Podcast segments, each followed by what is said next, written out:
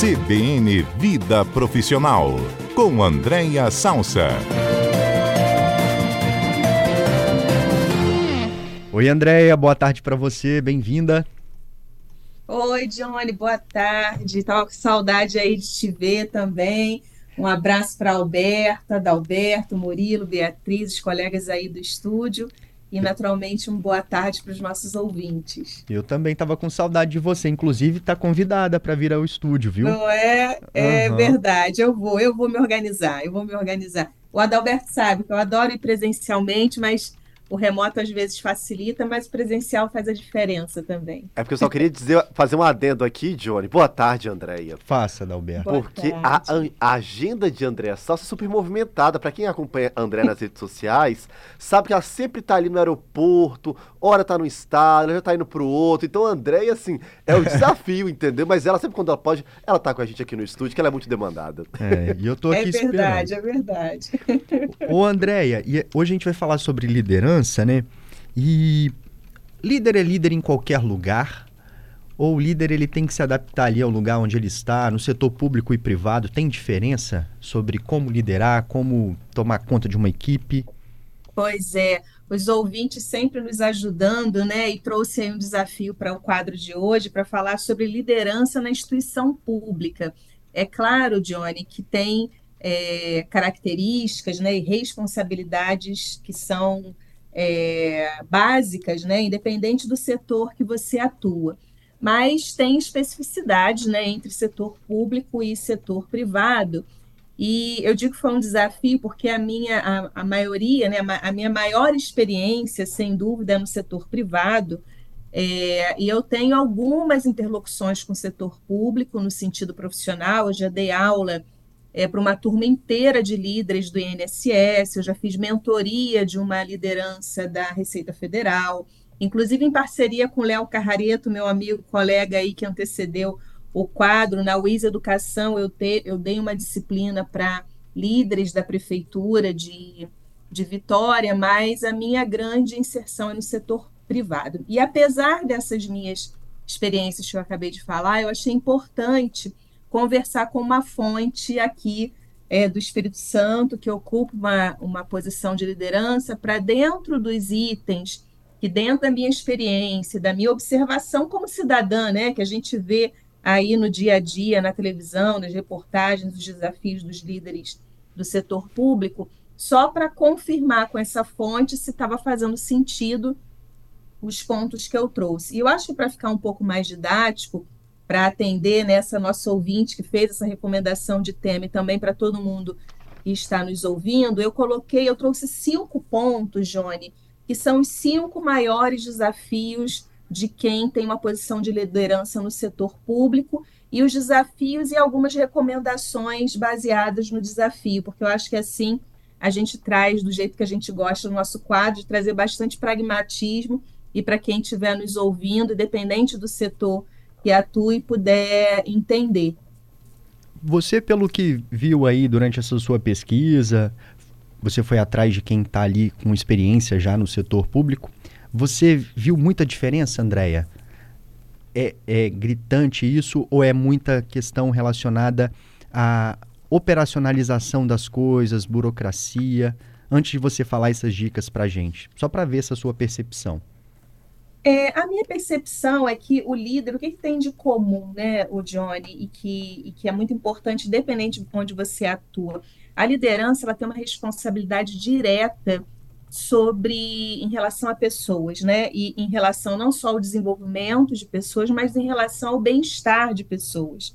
É, tem muitos especialistas discutindo quanto, por exemplo, é, a dimensão, quando a gente olha para 10, 20 anos atrás, não havia uma grande responsabilidade na mão de uma liderança como tem hoje, por exemplo, de ter cuidado com a saúde mental do, das pessoas que estão subordinadas, porque a gente está entrando numa fase em que, por exemplo, um termo que a gente já usou aqui no nosso quadro, que é o letramento emocional. Então, as pessoas estão entendendo mais os aspectos é, do trabalho na sua dimensão emocional, e esse tema né, é muito, muito forte, assim, quando a gente olha para o hoje. Então, esse é um, a responsabilidade sobre liderar pessoas, ela é igualmente, né, independente do, do setor. Mas tem especificidades no setor público que dificilmente você encontra no setor privado, e o que tem no setor privado você dificilmente encontra no setor público. Então, foi esse exercício, que não é um exercício tão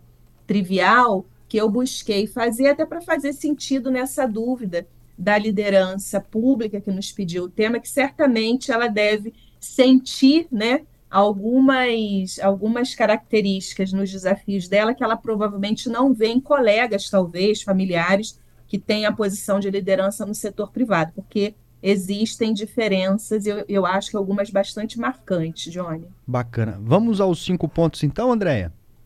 Vamos, vamos começar com o primeiro, que não que não aconteça, não possa acontecer no setor privado, mas é muito provável que aconteça no setor é, público, que é a chefia, a sua chefia pode alterar dependendo de cada eleição. E aqui, Johnny, tem um desafio muito grande, porque é, eu tenho um, uma palestra que eu tenho dado bastante, chamada Para Entender de Business, tem que entender de gente. Né? E quando você assume uma posição é, numa empresa ou numa instituição, você tem que ter reconhecer que as pessoas são diferentes e que dependendo das pessoas que você lidera e se relaciona, o seu comportamento às vezes precisa se ajustar. E que, que tô, por que, que eu estou dizendo isso? Porque dependendo de quem você é subordinado, e naturalmente que líderes, muitos são subordinados a outros líderes, né? Então tem, tem líderes que são líderes de líderes e tem líderes que estão ali, não estão no topo da cadeia da hierarquia. Então, para você performar muitas vezes na sua liderança, você também tem que saber lidar com quem está te liderando. E quando você, né, muitas vezes no setor público, e essa minha fonte eu calibrei isso, ela falou, André, isso é um grande desafio mesmo. Na hora que você está começando, às vezes, a entender o seu chefe, funcionando com ele, tem uma eleição e muda tudo, né? Porque muitos cargos de liderança são cargos com indicação política. Então, esse é um desafio que, quando eu olho né, para os desafios de um líder, ficar mudando é, de liderança é, é, sempre muito desafiador. E aí, a recomendação que eu daria né, para esses líderes, e é muito bom que quem, é, se tiver algum ouvinte né, que é líder do setor público, possa contribuir, se está fazendo sentido, se tem alguma recomendação adicional que a gente vai passar.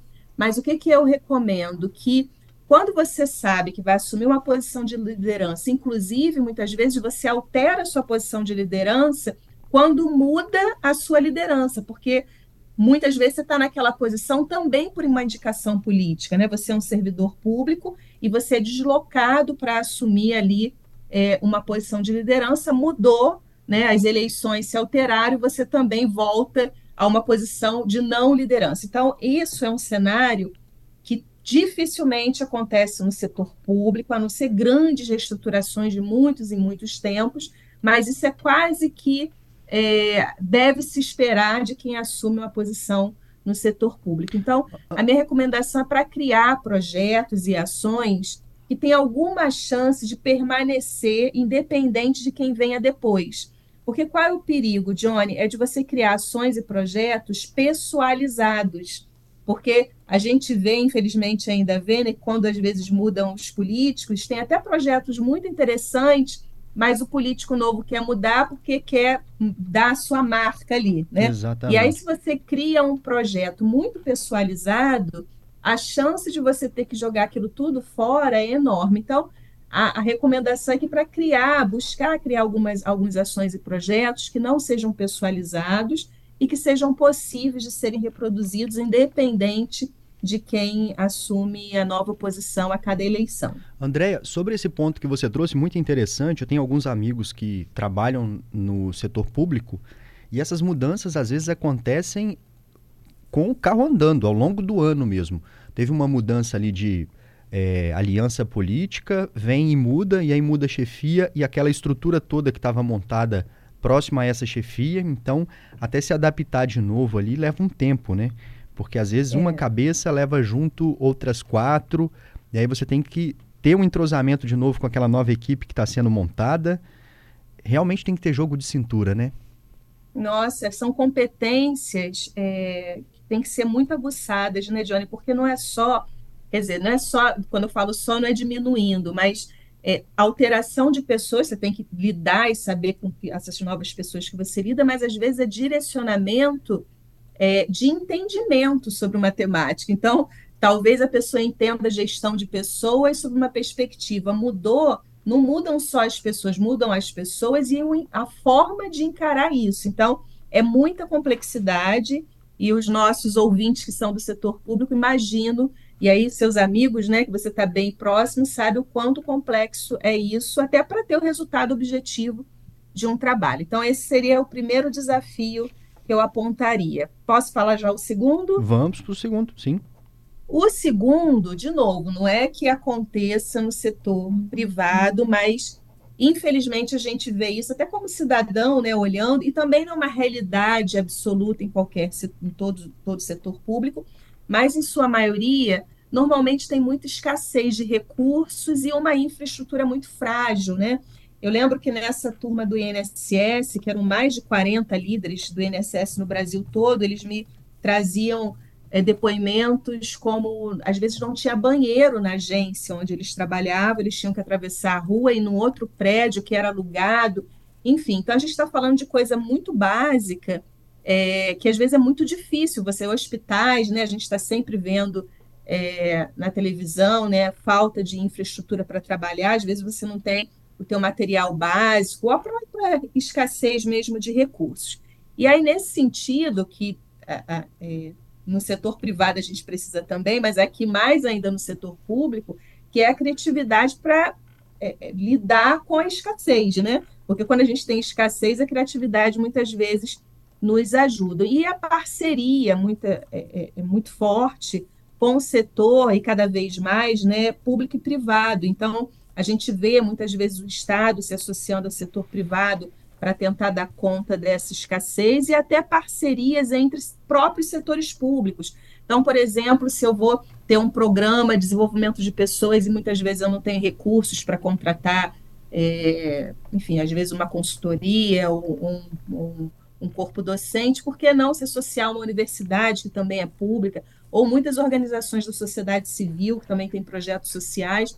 Enfim, então essa, esse é um segundo desafio importante de quem lidera no setor público, e as recomendações são todas aí na linha de parceria e desenvolver cada vez mais a criatividade, que eu não tenho dúvida que para eles né, entregarem alguma coisa relevante, eles têm que acionar muito a criatividade. Essa parceria que você traz aí para a gente é tão importante, né, Andréia? Porque é, de fato você consegue se aproximar das pessoas e às vezes por meio dessa parceria de alguma ONG que já está dentro da comunidade, por exemplo, quando a gente está pensando no setor público, desenvolvendo algum trabalho, você dá continuidade. Normalmente já teve ali a participação de muitas pessoas e consegue de alguma forma driblar esse problema, né, da escassez que você sem traz para a gente. Sem dúvida. E temos é, universidades aqui, por exemplo, né, no próprio no nosso próprio estado, né, a UFES, que é uma referência em vários segmentos. Então, é, essa proximidade é uma forma da gente é, criar alternativa. O terceiro desafio que eu trouxe é que nem sempre você escolhe o seu time e tem uma questão da estabilidade do servidor público. Aqui eu não vou e nem devo, né, porque e nem é intenção fazer nenhum tipo de questionamento ou crítica sobre a estabilidade do servidor público, mas é um dado de realidade que é muito diferente do setor privado e, sobretudo, que você não escolhe o seu time muitas vezes. Então, abre-se um concurso público, as pessoas se inscrevem, passam pelos seus méritos, mas não tem, como no setor privado, aquelas fases né, de que eu entrevisto as pessoas para ver se não só elas têm competência técnica, mas se o jeito delas, o, né, a, a, forma de pensar se adequa à minha forma que sou líder. Então, normalmente as pessoas recebem aqueles concursados, as pessoas que participaram e, e passaram, e dão conta daquilo que vem, né? É, muitas vezes dá tudo certo, mas muitas vezes né, fica uma, uma, uma situação delicada de como conduzir. E aí o caminho, né, é, é, Johnny, é sempre é, refrescar a memória das pessoas que estão vindo sobre essa conexão da missão pública, que é sempre muito bonito, né? O servidor público, né? O próprio nome eu já acho muito forte, né? O servidor público ele tem essa responsabilidade né, dessa prestação de contas e também o líder ali do setor público tentar, como qualquer setor público ou privado, colocar pessoas certas nos lugares certos. Então, depois que recebe esse grupo de profissionais que passaram nos seus concursos, o caminho é alocar as pessoas certas nos locais, nos locais certos, porque muitos, e essa minha fonte me, me informou, que às vezes as próprias pessoas entram e não sabem muito bem o que vão fazer, né? Elas entraram ali para um cargo, mas só vão saber exatamente a sua atividade na hora que chegam. Então, também é um desafio, porque você precisa ali né, chegar com uma pessoa nova que você não entrevistou, né, não tem o seu aval de líder para fazer parte do seu time, e para que ela também não se desmotive, porque essa missão de, da, do, do, servidor público é muito importante para todo o cidadão, né, inclusive para nós também. Bom demais. A quarta. Vamos para Vamos o quarto, atendimento à população que muitas vezes tem preconceito com o serviço público. Então, é, essa minha fonte também, todas essas minhas experiências sempre trazem que às vezes a população olha para o servidor público, para a liderança pública, com muito preconceito, né? como se tudo que fosse público não tivesse qualidade. Isso é um equívoco, né, Jones? Claro que tem de tudo, assim como no setor privado, Exatamente. mas é importante que a gente, na nossa atuação, a gente gere uma experiência é, diferente né, nessa pessoa que a gente atende, e sem dúvida alguma a cuidar da saúde mental, porque a gente vai ter que dar conta de suportar essa responsabilidade com a população que precisa ser atendida, mas que às vezes é, tem uma postura diferente. E a última, a último desafio é a dificuldade de avançar no tema de inovação, que tem no setor privado também, mas essa minha fonte, todas essas experiências que eu trouxe, falam que no setor público às vezes é um pouco mais desafiador, né, a, a questão da inovação, a, o próprio movimento e atualização de sistemas, e aqui a gente não está falando só de tecnologia, está falando muitas vezes sobre linguagem, né, sobre a forma que a gente se conecta é, ao público. Então, é o, o, último desafio que eu colocaria aí na lista, que é avançar no tema de inovação, que também tem no setor privado, mas das experiências dessa fonte, parece que esse é um tema é, mais desafiador quando a gente fala é, do setor público, até pela, pelo volume, né, pela complexidade, quando você atende, por exemplo, uma população inteira de uma cidade, como que funciona isso. Então, esses são as cinco maiores desafios que consegui mapear com a ajuda de, de muita gente e as recomendações que eu acho que se é, forem seguidas podem ajudar aí os líderes do setor público. Achei muito bom, Andréia. Traz um, um, retrato assim e até o nosso olhar para o setor público muda um pouco, né? Quando a gente começa a entrar mais na vida, na rotina. Você trouxe alguns desafios aí que a chefia vai ter, por exemplo, os líderes vão ter com todas as mudanças que podem acontecer aí enquanto aquele projeto está sendo executado como que tem que conversar com tantas pessoas e aí a habilidade do cidadão em lidar com o outro, em saber conversar, tudo isso conta muito. Em todos os pontos que você foi trazendo aqui, entra essa questão das relações interpessoais, né, Andréia? Sem dúvida, Johnny. E a responsabilidade e a e a beleza, né? A beleza de você saber que, que a sua atuação, que a sua liderança, ela influencia não só as pessoas que estão subordinadas a você ali, ou, ou ocasionalmente, né? Ou de forma mais longa, mas todo é, um grupo de pessoas que muitas vezes estão em situação de vulnerabilidade, né? É, que, que, é o público, né? Que são, que é o cidadão que aciona é, o próprio serviço público. Então, é, nesse sentido, acho que tem uma, uma, uma beleza adicional para o líder público que talvez no setor privado seja menor, porque o impacto dele na sociedade, no impacto social, ele é muito maior, né? Porque ele tem essa, essa conexão com o público, com a sociedade, independente de, de classe, né? E muito pelo contrário, muitas vezes as classes que mais precisam, né, que, as, que acionam essas lideranças públicas. Eu estava pensando exatamente isso. Boa tarde, Andréia. É, e Johnny, eu tava pensando, enquanto o André tava trazendo esses desafios, a gente se colocando no papel do cidadão, porque esses profissionais, a gente lida com eles no nosso dia a dia.